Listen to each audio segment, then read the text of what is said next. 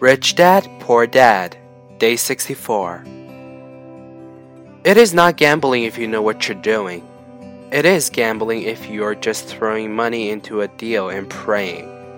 The idea in anything is to use your technical knowledge, wisdom, and love of the game to cut the odds down, to lower the risk. Of course, there is always risk. It is financial intelligence that improves the odds. The what is risky for one person is less risky to someone else.